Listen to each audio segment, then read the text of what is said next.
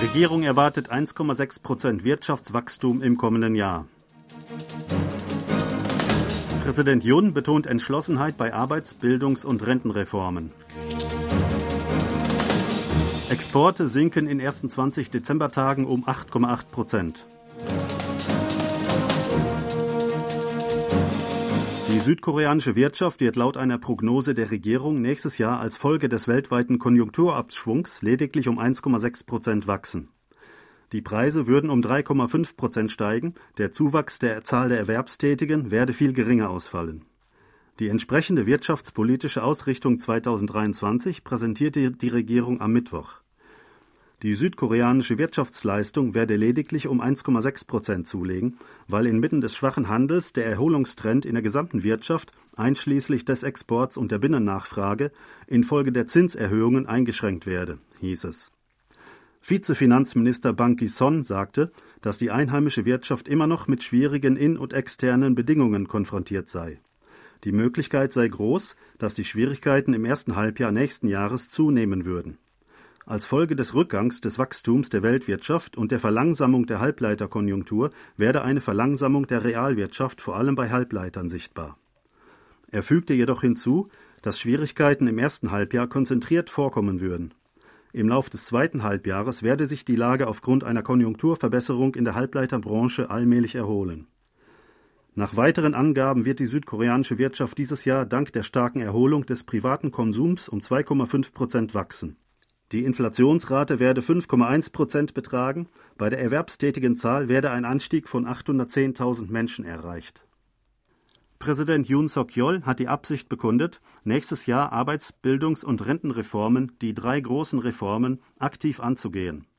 Er wolle das Jahr 2023 zum ersten Jahr der Vorantreibung von Reformen machen, sagte Yoon bei einem Treffen zur Wirtschaft am Mittwoch. Dabei erfolgte auch eine Berichterstattung des Finanzministeriums über seine Arbeitspläne im neuen Jahr. Reformen auf den Gebieten Arbeit, Bildung und Rente müssten für die Zukunft des Landes und die zukünftigen Generationen unter allen Umständen durchgesetzt werden, auch wenn sie nicht beliebt seien, sagte Jun. Er kündigte an, die Arbeitsreform in erster Linie voranzutreiben. Die Verbesserung der Doppelstruktur auf dem Arbeitsmarkt, ein vernünftiges Entlohnungssystem und die Veränderung eines ausbeuterischen Systems zwischen den Arbeitern stellten die Achtung für den Wert der Arbeit dar. Südkoreas Exporte fielen in den ersten 20 Tagen im Dezember im Jahresvergleich um fast 10 Prozent. Laut vorläufigen Angaben des koreanischen Zolldienstes vom Dienstag beliefen sich die Ausfuhren Südkoreas in dem betreffenden Zeitraum auf 33,64 Milliarden Dollar. Das sind 8,8 Prozent weniger als im Vorjahr. Die durchschnittlichen täglichen Exporte fielen ebenfalls um 8,8 Prozent. Die Anzahl der Arbeitstage blieb im Vorjahresvergleich unverändert bei 15,5. Die Importe wuchsen gegenüber demselben Vorjahreszeitraum um 1,9 Prozent auf rund 40 Milliarden Dollar. Dies bedeutet ein Handelsdefizit von 6,42 Milliarden Dollar. Das gesamtjährliche Handelsdefizit bis zum 20. Dezember beläuft sich auf den Rekordwert für diesen Zeitraum von 48,9 Milliarden Dollar. Südkorea befindet sich damit auf dem besten Weg, das erste Handelsdefizit seit der weltweiten Finanzkrise 2008 zu verbuchen. Die Regierung wird ab Januar die aufgrund von Gesetzes- und Regelverstößen verhängten Einschränkungen für die Einstellung von Ausländern aufheben. Sollten Arbeitgeber auf gesetzwidrige Weise Ausländer beschäftigt haben, kann die Regierung für den Zeitraum von drei Jahren die Einstellung ausländischer Arbeiter bei solchen Arbeitgebern beschränken. Diese Sanktion wird wegfallen. Laut dem Ministerium für Beschäftigung und Arbeit wurde die Beschränkung 1453 Betrieben in fünf Branchen Baubranche, herstellendes Gewerbe, Landwirtschaft und Viehzucht, Fischerei sowie Dienstleistungen auferlegt. Allein in der Baubranche sind 446 Unternehmen davon betroffen. Das Ministerium überprüft, die Beschränkung drei Monate nach der Auferlegung der Restriktion bei jedem Betrieb aufzuheben.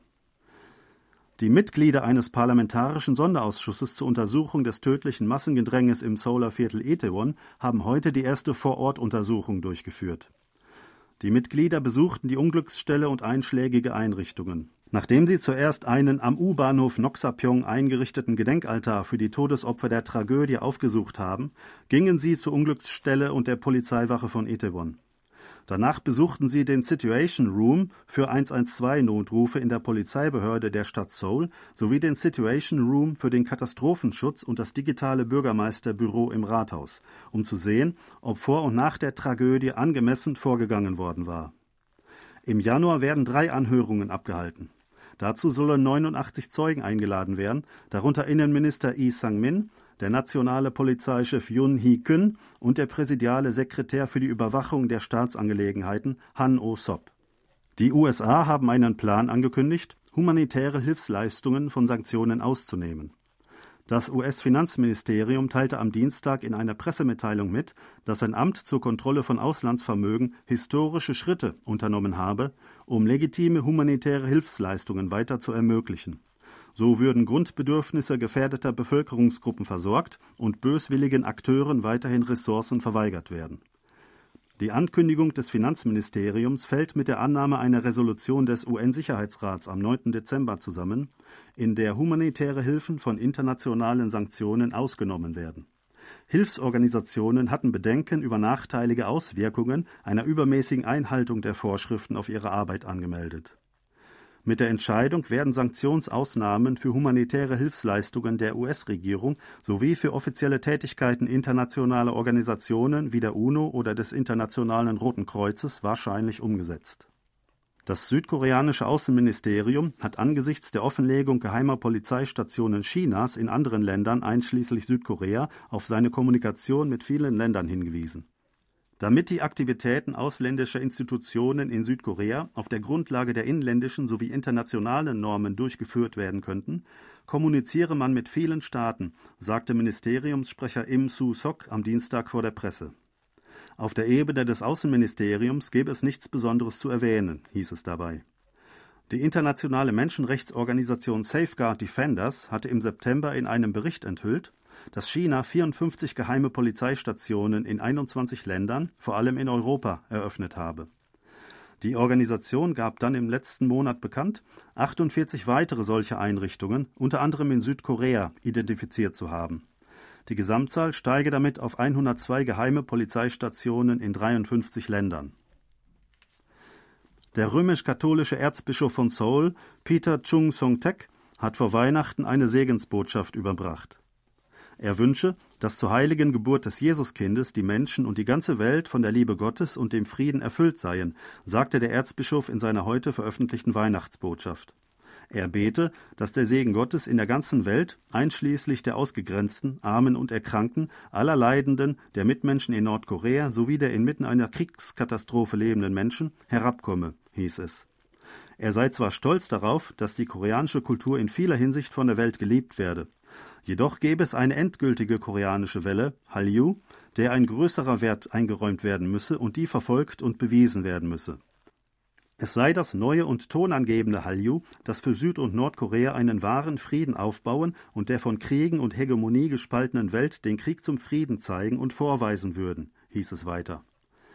Die von KBS veranstaltete Koreanisch-Sprachprüfung für Ausländer KBS KLT wird ab Januar nächsten Jahres jeden Monat stattfinden. Die KBS-Institution für die Förderung der koreanischen Sprache teilte mit, den Test KBS KLT, der bisher offline abgehalten worden sei, auch online anzubieten. Der Test werde unabhängig von Zeit und Standort der Prüflinge stattfinden, damit böten sich breitere Wahlmöglichkeiten für Schulen, die den Test benötigten. Im Falle eines Gruppentests könne ein für jede betreffende Institution maßgeschneiderter Testtermin angeboten werden. Demnach werden ab Januar gelegentliche Tests für Gruppen und ein regelmäßiger Test für einzelne Bewerber jeden Monat stattfinden. Für die Entlastung der Prüflinge bei den Vorbereitungen auf den Test stehen auf der Website für den Sprachtest Probetests zur Verfügung. Sie hörten aktuelle Meldungen aus Seoul, gesprochen von Thomas Kuklinski-Reh.